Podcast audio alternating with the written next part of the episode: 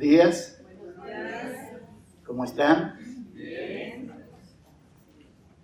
Vamos a la escritura, al libro de la carta del apóstol Pablo a los Efesios capítulo 1. Ya sé que es el Antiguo Testamento, pero ya vamos a llegar. Fíjese su Biblia, por favor, Efesios capítulo 1. ¿Todos están allí? Fíjese verso 9, dándonos a conocer el misterio de su voluntad según su beneplácito, el cual se había propuesto en sí mismo de reunir todas las cosas en Cristo en la dispensación del cumplimiento de los tiempos, así las que están en los cielos como las que están en la tierra. Cuando uno lee este pasaje de las Escrituras en la carta que Pablo va a escribirle a la iglesia de Éfeso, Pablo le va a decir que hay un misterio escondido. Y un misterio es algo no revelado, ¿verdad? Entonces Pablo nos va a enseñar a nosotros que ese misterio escondido en el Antiguo Testamento es la iglesia. La iglesia no la vas a ver en el Antiguo Testamento. Uno puede tomar la escritura, disfrutar de una lección, de una enseñanza tomada del Antiguo Testamento, ¿verdad? Trayéndola a nuestra vida y disfrutarla, pero ten cuidado cuando vas al Antiguo Testamento y tomas promesas que Dios dio en una dispensación diferente. Y siempre le digo a los hermanos, Dios le dijo a Abraham, todo lo que pisare la planta de tu pie te la daré a ti. Si tú traes esa promesa al presente, Empieza a caminar por Jalapa y reclama las escrituras de todas las casas a las cuales le pasaste a la par y te garantizo que los dueños no te van a dar su heredad. ¿Se entiende? ¿Por qué? Porque es una promesa en otra dispensación, en otro tiempo, a otras personas, no a nosotros. Hoy estamos en lo que llamamos la dispensación de la iglesia. Gracias. Dispensación de la iglesia. Ahora, cuando hablamos de dispensación, porque por eso leí este pasaje, cuando usted habla de dispensación, solamente lo que se hace es hablar de un paréntesis de tiempo. Un periodo de tiempo que comenzó y culminó. Comenzó con una bendición, termina con un juicio. Comienza bien, termina mal. Así todas estas dispensaciones que vamos a ir viendo. Ahora, como decía Ricardo, eh, yo eh, disfruto mucho cuando de repente puedo escuchar eh, personas, hermanos, con una posición diferente. Y él decía, abrir la mente para escuchar. Bueno, cuando estábamos en el Instituto Bíblico, escuchábamos hermanos con muchas posiciones diferentes. Y uno tiene que ser maduro, no más duro maduro, para saber escuchar, examinarlo todo y qué. Es así de simple, ¿verdad? Ahora, yo quiero acelerarme porque el tiempo es cruel y es tirano, ¿no? Se va rapidísimo. Entonces, Pablo habla de algo escondido, un misterio, es la iglesia, allí está revelada y el Pablo va, Pablo va a decir que a él se le reveló eso escondido desde los siglos en Dios. Pero va a hablar acerca de esa dispensación. Vuelvo a repetirle, si toma nota, anótelo. Una dispensación es una economía de tiempo, un periodo de tiempo donde Dios se acerca al corazón del ser humano para hablar de una manera especial Terminada esa dispensación, usted va a ver a la luz de las escrituras que Dios va a hablar, va a seguir hablando, como dice Hebreos 1, a los padres por los profetas, pero también en esa dispensación Dios iba hablando al corazón de su pueblo de una manera especial. Algo que cada uno de nosotros como iglesia debe llevar en su corazón.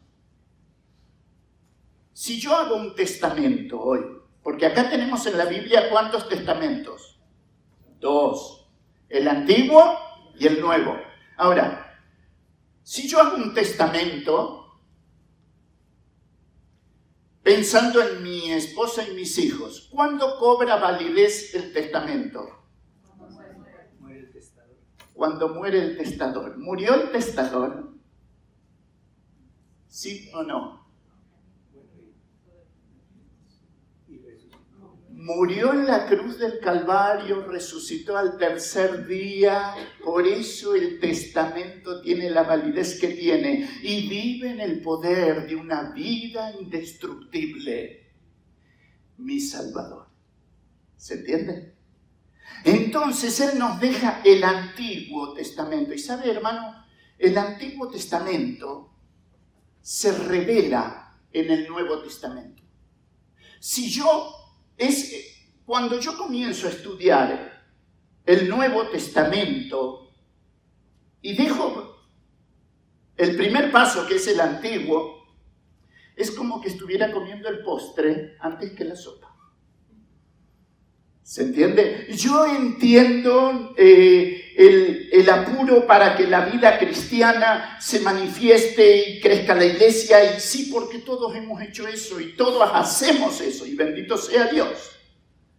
Pero mi querido, apréndalo para cuando esté en casa con su esposa y sus hijos.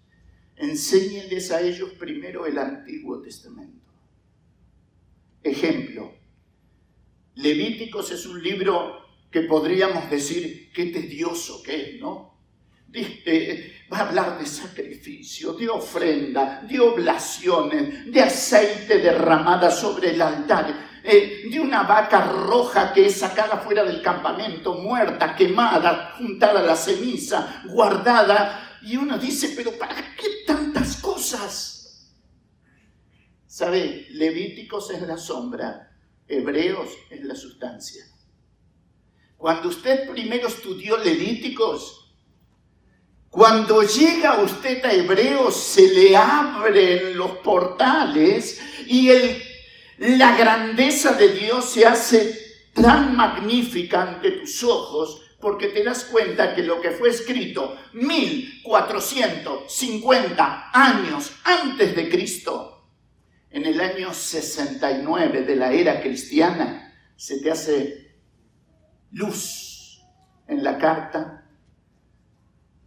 casi digo de Pablo a los hebreos, pero no del escritor a los hebreos.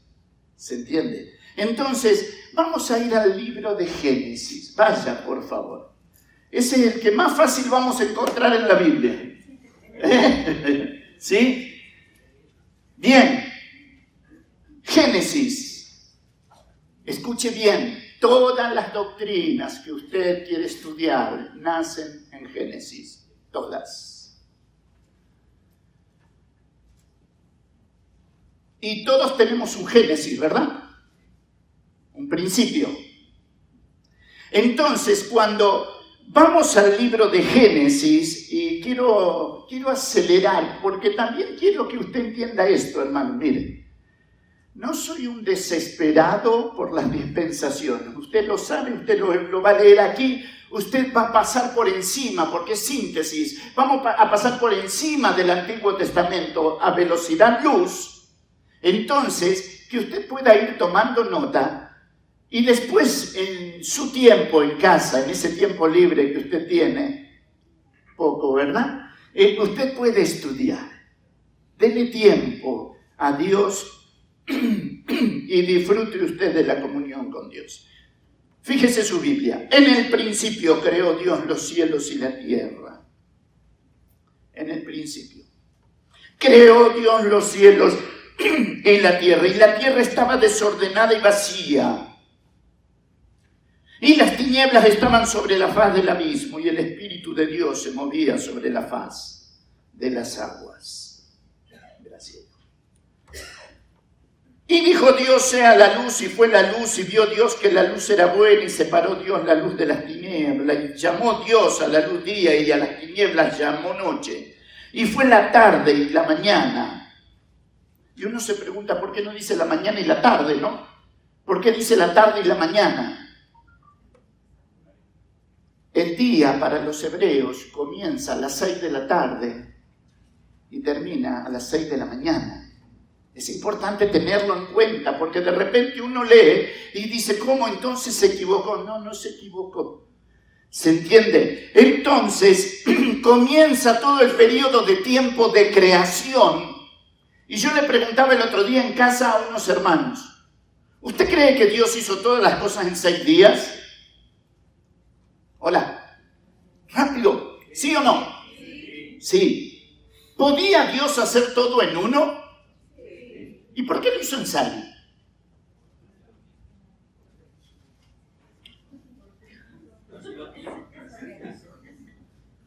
¿Sabe? Porque Dios quería dejarme la lección, a mí en primer lugar, que después del 1 viene el 2, el 3, el 4. Usted vio cuando miramos una película, la comenzamos a ver y nos gana la impotencia. ¿Qué hacemos? Nos vamos a la mitad de la película y luego al final de la película, así somos muchos de nosotros por lo que veo, lo que iba a hacer Dios a enseñarle también a la creación, a usted, a mí, a todos nosotros, es que lo que Dios comienza, lo continúa, lo termina. Empezaste tu carrera, continúala, terminala. No me vengas con un 4, un 5, no seas mediocre, porque mediocridad es lo mejor de lo peor y lo peor de lo mejor. Excelencia. Comenzó, continuó, terminó. Cuando terminó, ¿qué hizo? No descanses antes. Eh, ahora, ¿sabe qué es importante para los que somos pastores? Que el libro de Eclesiastés dice, mejor es un puño lleno y con descanso que ambos puños llenos con aflicción de espíritu. ¿Sabes por qué? Porque el anhelo del apóstol Pablo era acabar la carrera con gozo y no que la carrera acabe con él. Interesante, ¿verdad?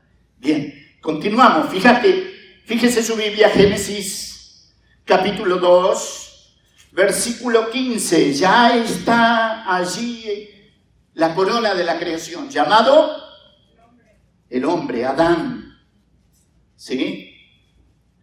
Capítulo 2 de Génesis, verso 15. Y tomó pues Jehová Dios al hombre y lo puso en el huerto del Edén para que lo labrara y lo Cuando vaya a casa, pregúntese de qué lo tenía que guardar. Si estaba solo. Piense. Verso 16. Y mandó Jehová Dios al hombre diciendo, de todo árbol del huerto podrás comer, mas del árbol de la ciencia del bien y del mal no comerás, porque el día que de él comieres... Y comienza lo que nosotros llamamos la dispensación de la inocencia. Adán no era santo, Cristo es santo. Adán era inocente.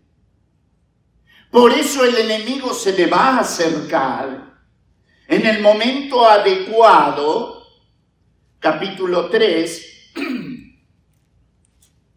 fíjese, capítulo 3, dice la escritura, pero la serpiente era astuta. Usted sabe que muchas veces leemos la escritura y la leemos apresurada y nos perdemos tremendas bendiciones del cielo porque decimos que el Señor dijo un día que tenemos que ser como serpientes, ¿cómo? Astutos como serpiente y sencillos como paloma. ¿Verdad, sí o no? No. Prudentes como serpiente. El único astuto es el diablo, querido. A ti y a mí se nos dice prudente. El prudente del mal y se aleja. El prudente eh, eh, conoce su tiempo. El prudente sabe cuál es su lugar. Y la escritura va a decir prudente como serpiente, sencillo como paloma. Satanás era astuto. Y vino en la serpiente a engañar a nuestros primeros padres. Y usted sabe que Satanás en su astucia, ¿a quién fue primero? Hola. ¿Por qué? Porque va a empezar la guerra, no, no. La mujer había recibido el mandato desde su marido Y anda a saber qué pensó Adán cuando me dijo que de todo árbol puedo comer, pero de ese no. ¿Por qué no? Y se fue acercando Eva, ¿verdad? Y comió y le dio a su marido. Y así quedamos. Termina en el capítulo 3, verso 24, fíjese su Biblia, 3, 24, si puso allá en Génesis 2, 15 al 17, que Dios colocó al hombre y le avisó que de todo podía comer, pero de ese árbol no debía comer. Allí comenzó la dispensación de la inocencia. Y en el capítulo 3, verso 24 dice, echó pues fuera al hombre y puso al oriente del huerto de Edén querubines, una espada encendida que se revolvía por todos lados para guardar el camino del árbol de la vida. Allí termina la dispensación de la inocencia, con la expulsión del huerto. Ese es el juicio de esa dispensación. La expulsión del huerto. Y nosotros decimos, cuando te expulsan no es nada gracioso, ¿verdad?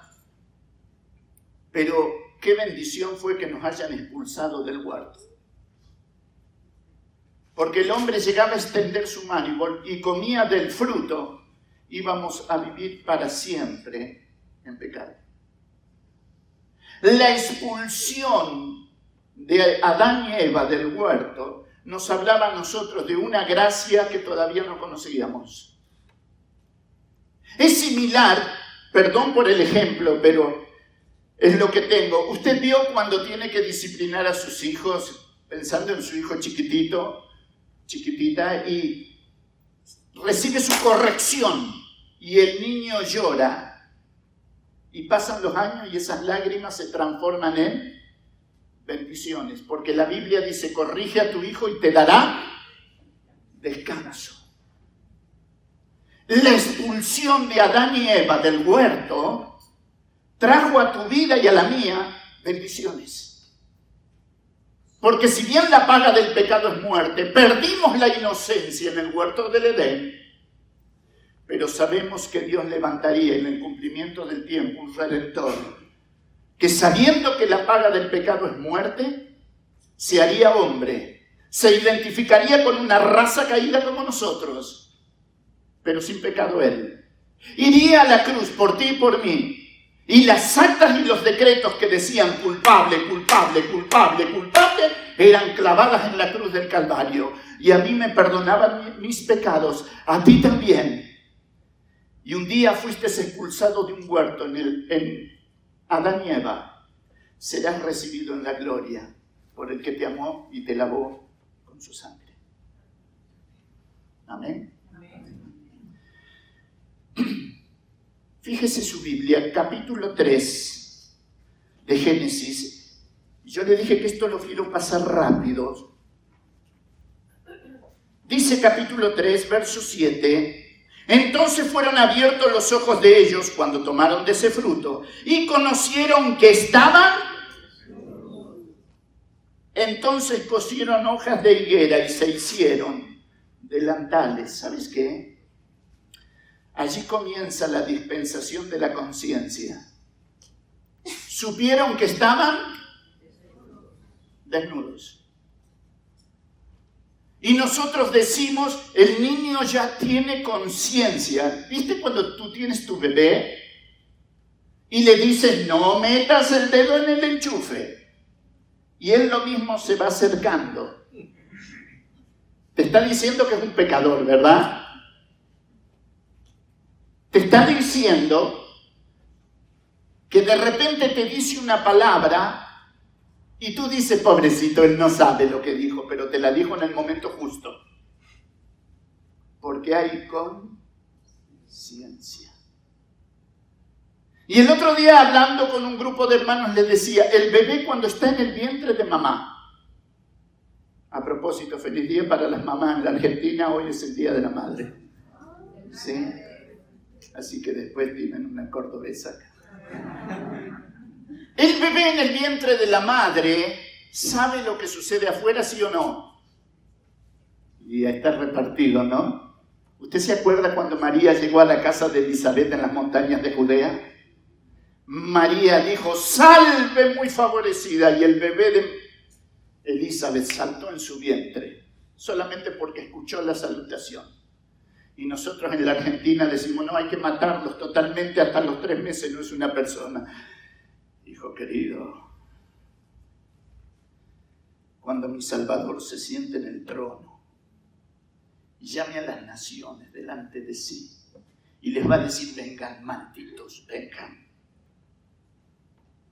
nosotros estamos acostumbrados al Dios de amor, al amoroso Señor. Nunca hemos visto la foto de un Dios de ira.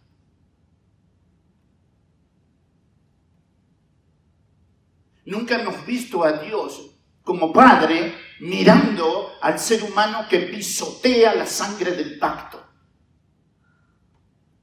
Nunca lo hemos visto. Y si nos detenemos en la escritura y contemplamos a Dios en ira, seríamos mucho más temerosos en la vida cristiana. Porque nos fue regalada la gracia. En la tierra, de la tierra al cielo, la gracia es un regalo. Pero del cielo a la tierra, al Padre le costó la vida del Hijo, querido. ¿Te das cuenta? que no hay nada que sea gratis. Entonces comienza en Génesis 3.7 lo que llamamos la dispensación de la conciencia. Perdieron la inocencia, ahora son conscientes del bien y del mal. Se hacen delantales con hojas de higuera, pero pasan los días y la higuera ¿qué hace? Se seca y Adán dijo, hoy me queda chiquita la pollera, la falda, ¿no? se me encogió. Porque eh, la hoja de higuera habla de lo temporal que puede ser ocultar el pecado. ¿Se entiende? Entonces la escritura va a decir que Dios hizo al hombre delantales de qué? El primer sacrificio en la escritura mirando hacia la cruz del Calvario, el Padre tomaba la vida de animales para ser delantales para el ser humano por su caída en pecado. Y comienza aquí la dispensación de la conciencia. Dios busca al hombre, Dios habla con el hombre, Dios pone la pena para cada uno. Y usted recordará, ¿no? Que Dios va a decir que la creación daría espinos, cardos y espinos te producirá. A la mujer le dijo, con dolor parirás tus hijos. Y al hombre le dijo, con el sudor de tu frente ganarás el pan de cada día. Ahora, ¿sabe qué? La dispensación de la conciencia era el conocimiento de la presencia de Dios, pero también del bien y del mal. Y fíjese su Biblia, por favor, para ir leyendo más versículos. Capítulo 6, versículo 5, dice, vio Jehová que la maldad de los hombres era mucha en la tierra y que todo designio de los pensamientos del corazón de ellos era de continuo solamente el mal. Y se arrepintió Jehová de haber hecho al hombre en la tierra. Préstele atención al pasaje, porque dice se arrepintió Dios. Dios se arrepiente. Cuando usted lea este pasaje desde el verso 5 en adelante, usted tiene que entender que lo que está haciendo el escritor es mostrarnos un antropomorfismo, es Dios tomando un lenguaje humano para que yo, el humano, pueda entender lo que Dios sintió cuando me vio a mí, a usted y a la raza nuestra caída, lejos de él. Le dolió en su corazón, dice la escritura. Y se arrepintió Jehová de haber hecho el hombre, verso 6. Le dolió en su corazón y dijo, raeré de sobre la faz de la tierra a los hombres que he creado, desde el hombre hasta la bestia y hasta el reptil y las aves del cielo, pues me arrepiento de haberlos hecho. Sáquele la foto a ese mensaje. Dios está diciendo, se terminó. En 120 años más voy a hacer que las aguas cubran las montañas más altas.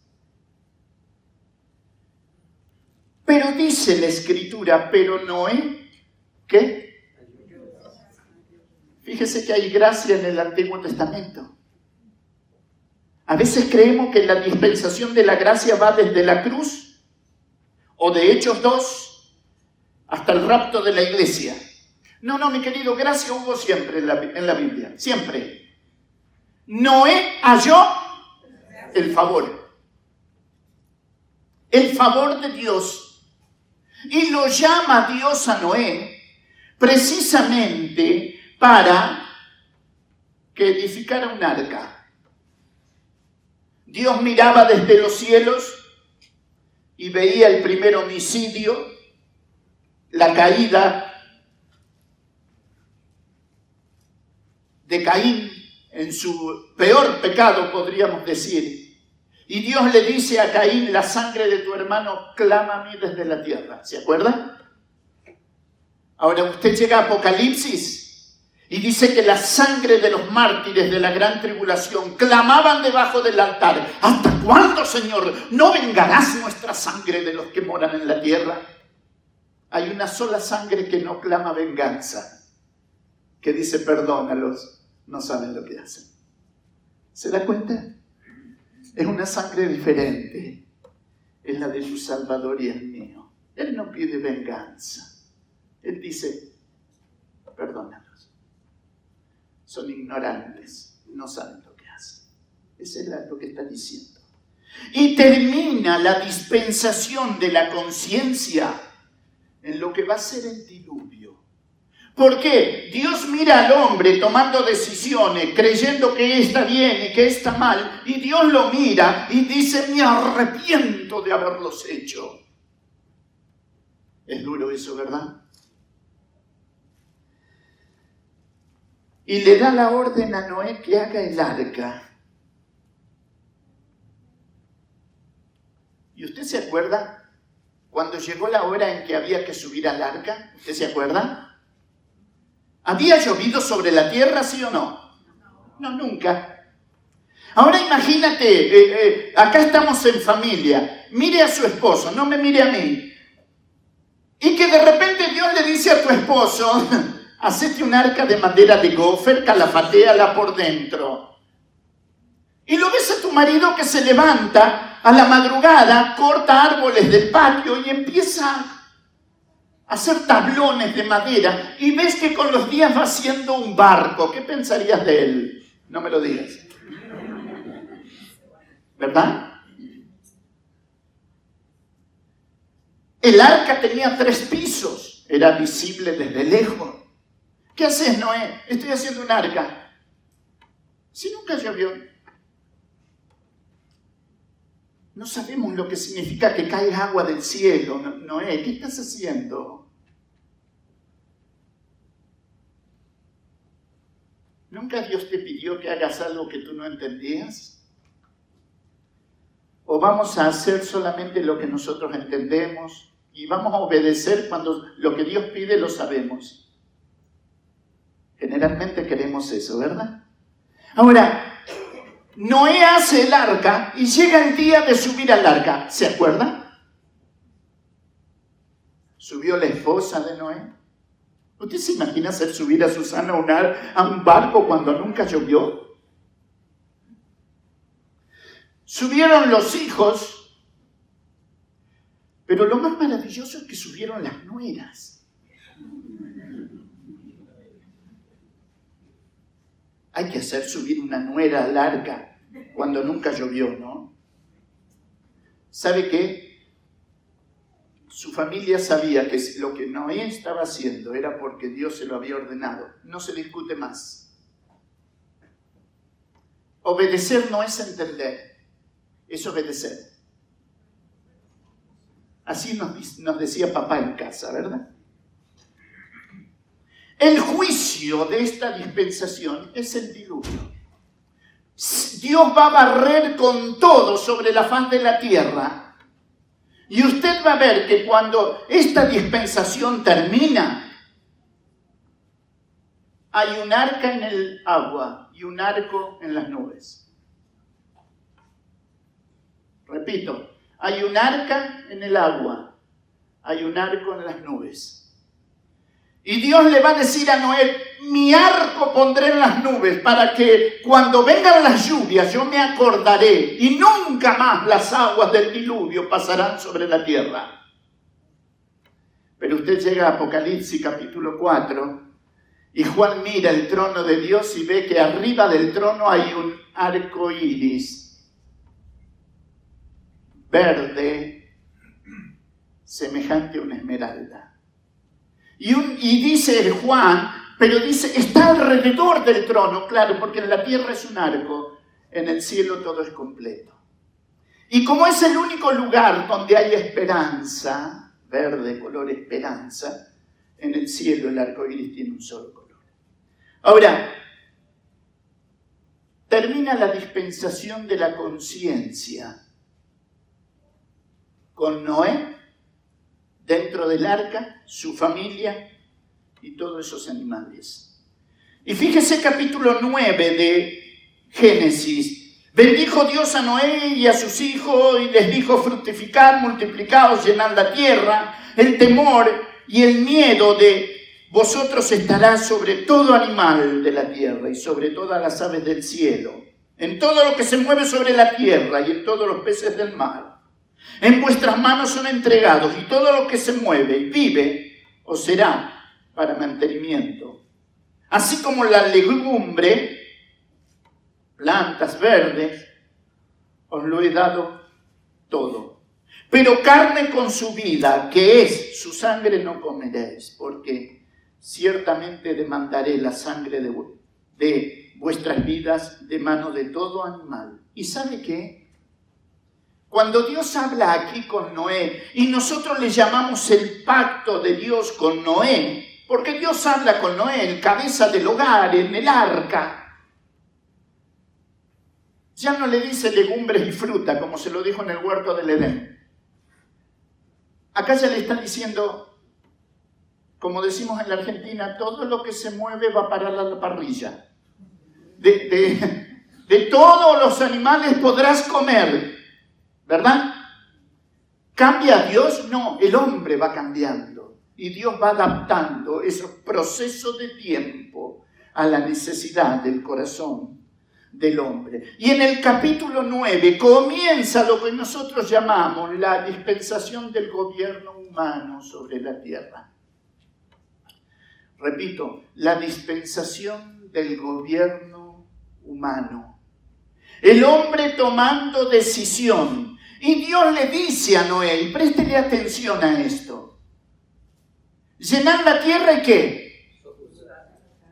Desparrámense por la tierra, esa es la idea. Vayan poblando la tierra. En la Argentina nosotros no obedecemos eso, usted decía acá.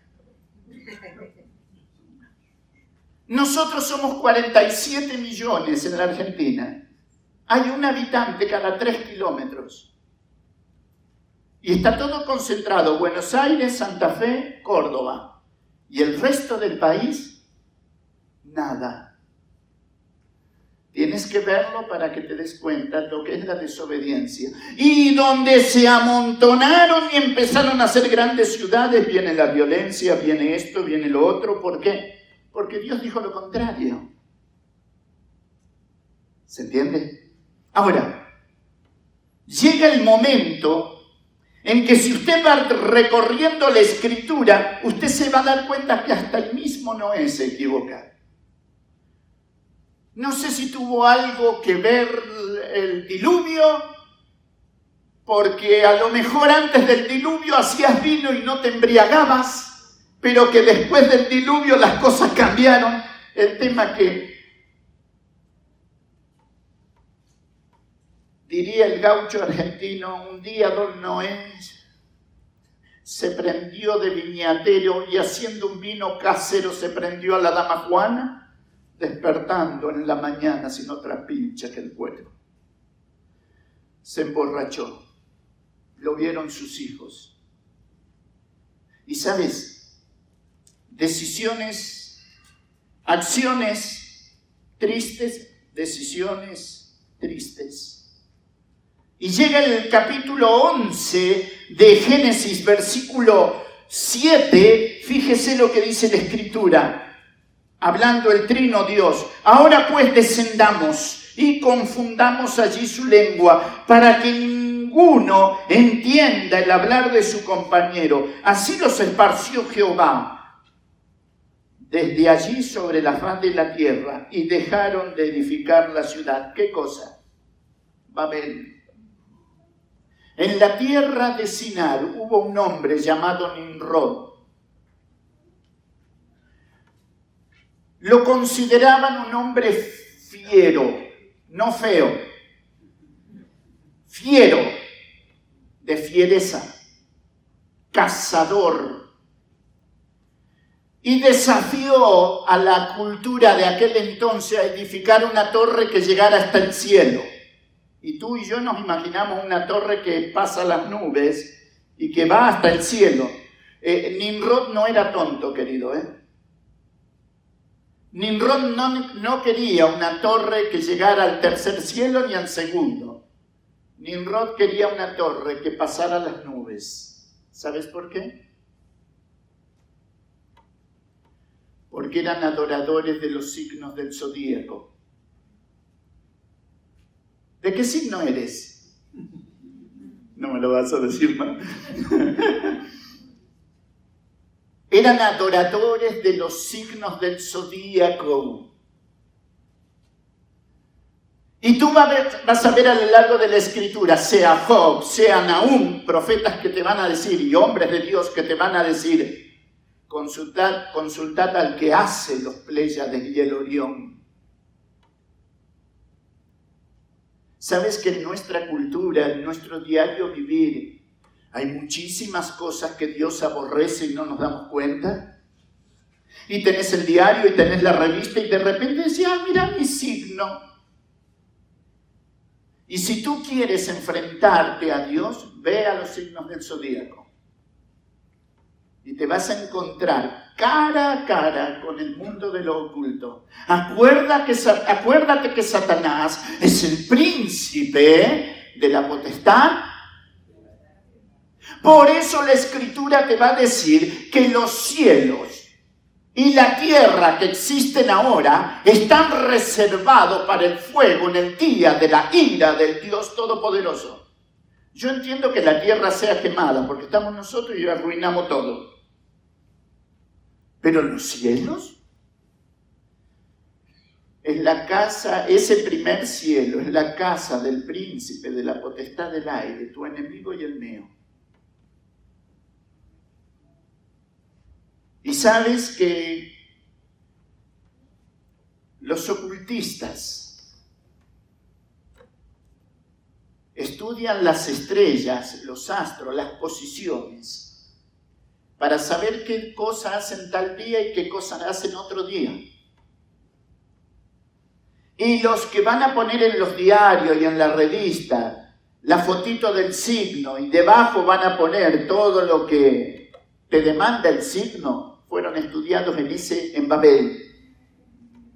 Porque a veces creemos, Dios bajó, confundió las lenguas, por eso es confusión, Babel. Mira, cuando Babel se hizo, los hombres que edificaban la torre, dice que cosieron ladrillos, ¿te acuerdas? Y le fue el ladrillo en lugar de piedra y el asfalto en lugar de mezcla. Confundieron los materiales ¿Qué es más duro, el ladrillo o la piedra? ¿Qué, más, ¿Qué adhiere más, el asfalto o la mezcla? Y confundieron hasta los materiales. ¿Y qué vino? La confusión de lengua. El juicio de Dios terminó con la dispensación del gobierno humano, donde ellos dijeron, hagámonos una torre que llegue hasta el cielo con los signos del zodíaco, consideraban que se podían independizar de Dios. ¿Hago esto? No hago esto. obedezco a lo que está escrito allí más que a lo que Dios dice aquí. Cuidado, cuidado mis queridos. Fíjese su Biblia.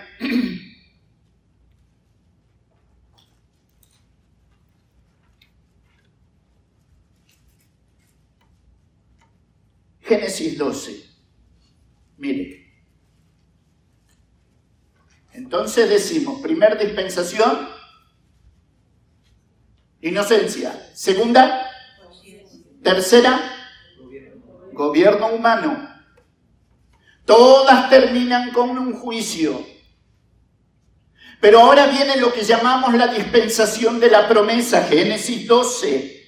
Pero Jehová había dicho a Abraham, vete de tu tierra, de tu parentela y de la casa de tu padre a la tierra que te mostraré, y haré de ti una nación grande y te bendeciré y engrandeceré tu nombre y serás bendición. Bendeciré a los que te bendijeren y a los que te maldijeren maldeciré, y serán benditas en ti, ¿qué cosa? Todas las familias de la tierra. Allí comienza lo que nosotros conocemos como dispensación de la promesa. Dios llamando a una familia de la tierra de Ur de los Caldeos. Ur de los Caldeos estaba ya entre Irán e Irak. Se le llamaba Mesopotamia porque era la tierra entre los dos ríos, Tigris y Éufrates. Allí en el medio los adoradores de la luna vivían. De allí Dios va a llamar a Abraham y le va a decir, vete de tu tierra y de tu parentela y de la casa de tu padre a la tierra que yo te mostraré. Y le va a decir Dios a Abraham, bendeciré a los que te bendijeren y a los que te maldijeren maldeciré. Y le va a decir Dios a Abraham, verso 2, y haré de ti una nación grande, promesa. Y sabes, Ur de los caldeos habitaban en casas. La lógica, ¿no? Fue llamado a la tienda, la fe. Hoy acá, mañana allá, pasado allá. Dale a Abraham, comienza a caminar. Y no le dijo a dónde, le dijo, a la tierra que yo te mostraré. Y comienza en Abraham lo que nosotros llamamos el periodo de promesa. Dios prometió a Abraham la bendición, no solamente de hacer de él una nación grande, sino que levantar de él descendencia. Ahora imagínese usted, por favor, usted con 100 años, Dios se acerca a tu vida y te dice, ¿sabes qué, Abraham?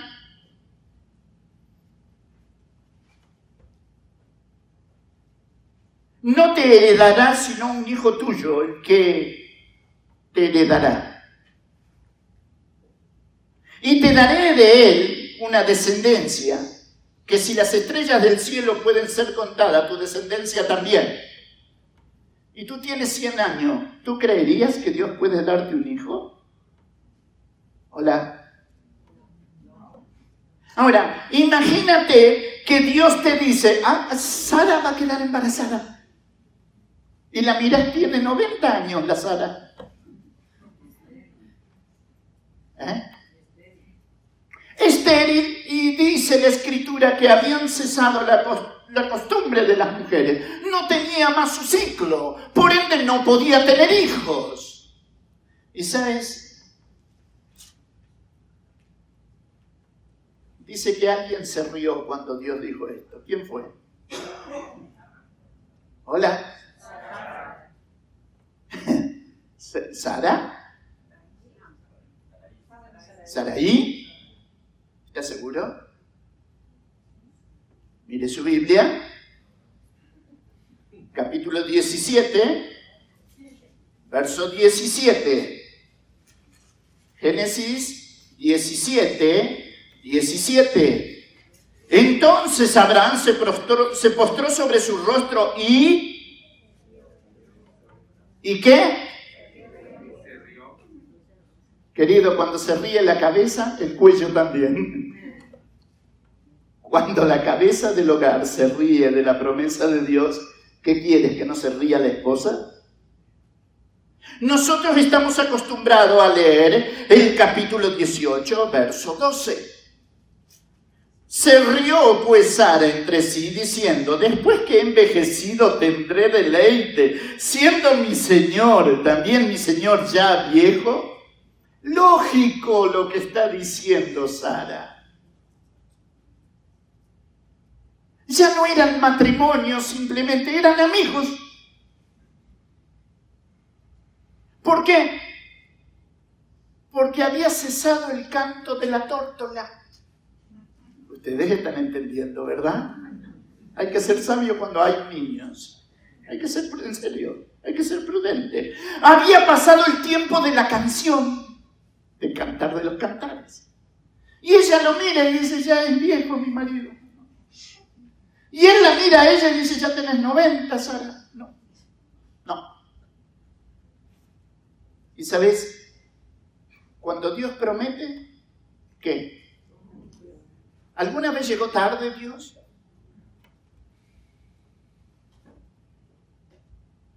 Sabes que nosotros creemos que Dios hizo todo en seis días, ¿verdad? ¿Sí o no?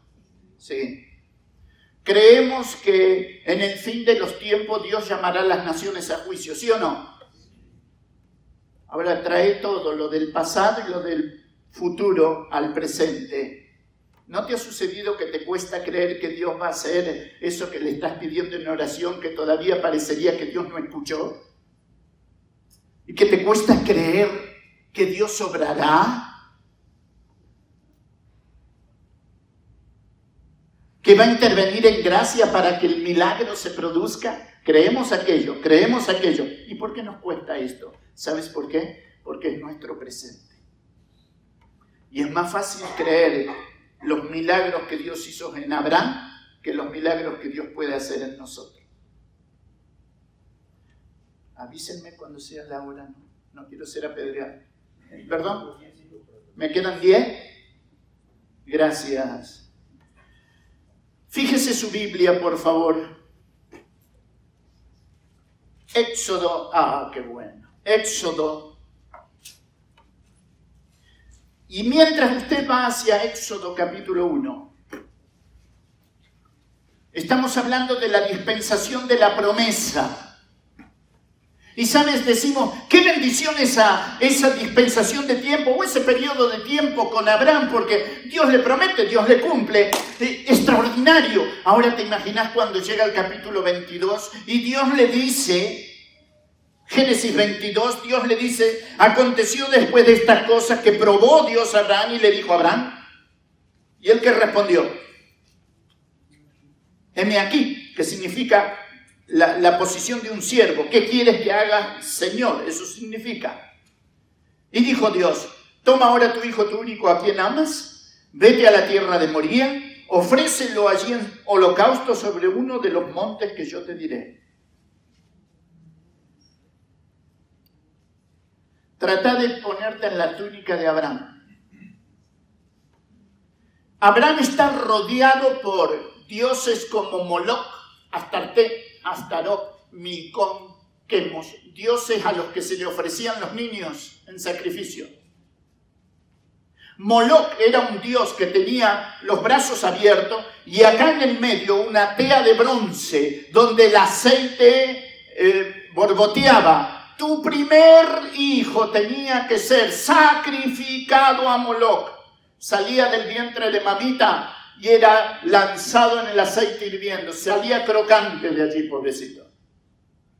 ¿Y sabes qué hacían los adoradores de Moloch? Echaban a los niños, los restos de los niños, algunos sollozando todavía, en el valle de los hijos de Inón.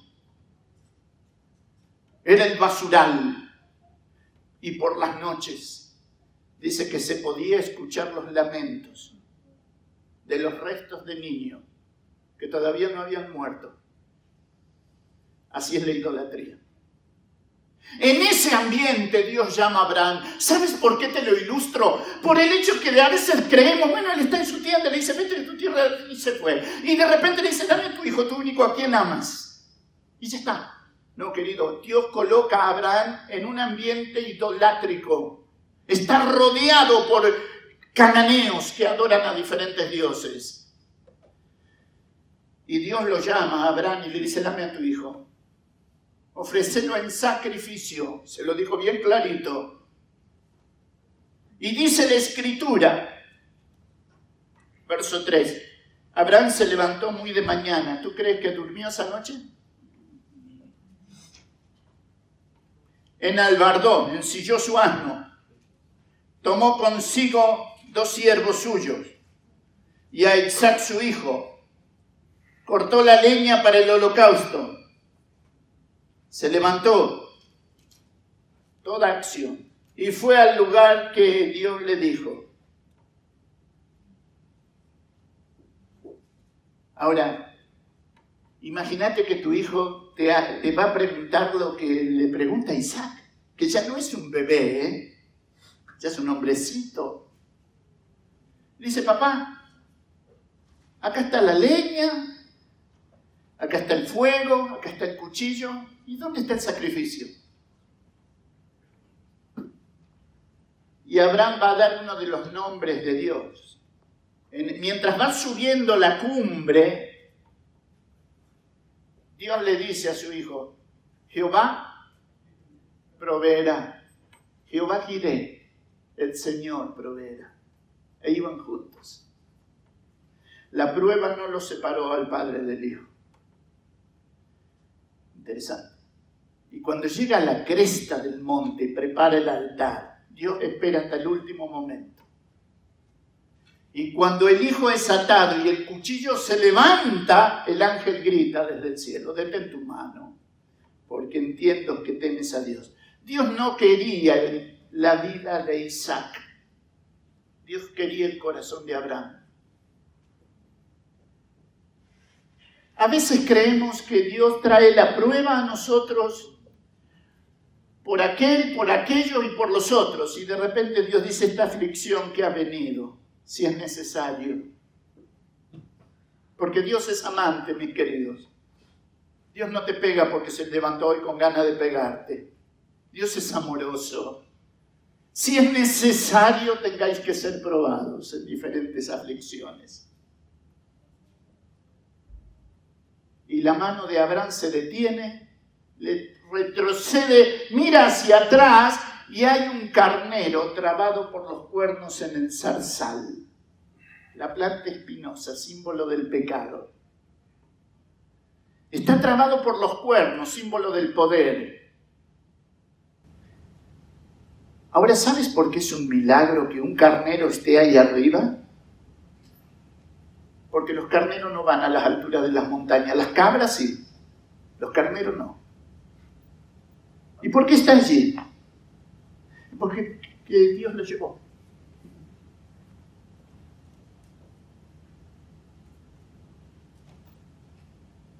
Cuando Abraham e Isaac, padre e hijo, bajan del monte, hay un sacrificio que quedó allá arriba.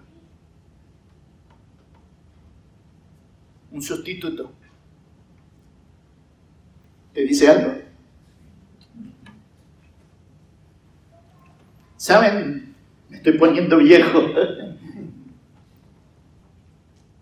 Para Cristo no hubo sustituto. El Padre no tuvo algo que ofrecer aparte del Hijo. Y en la cruz se escucha. ¿Por qué me has desamparado?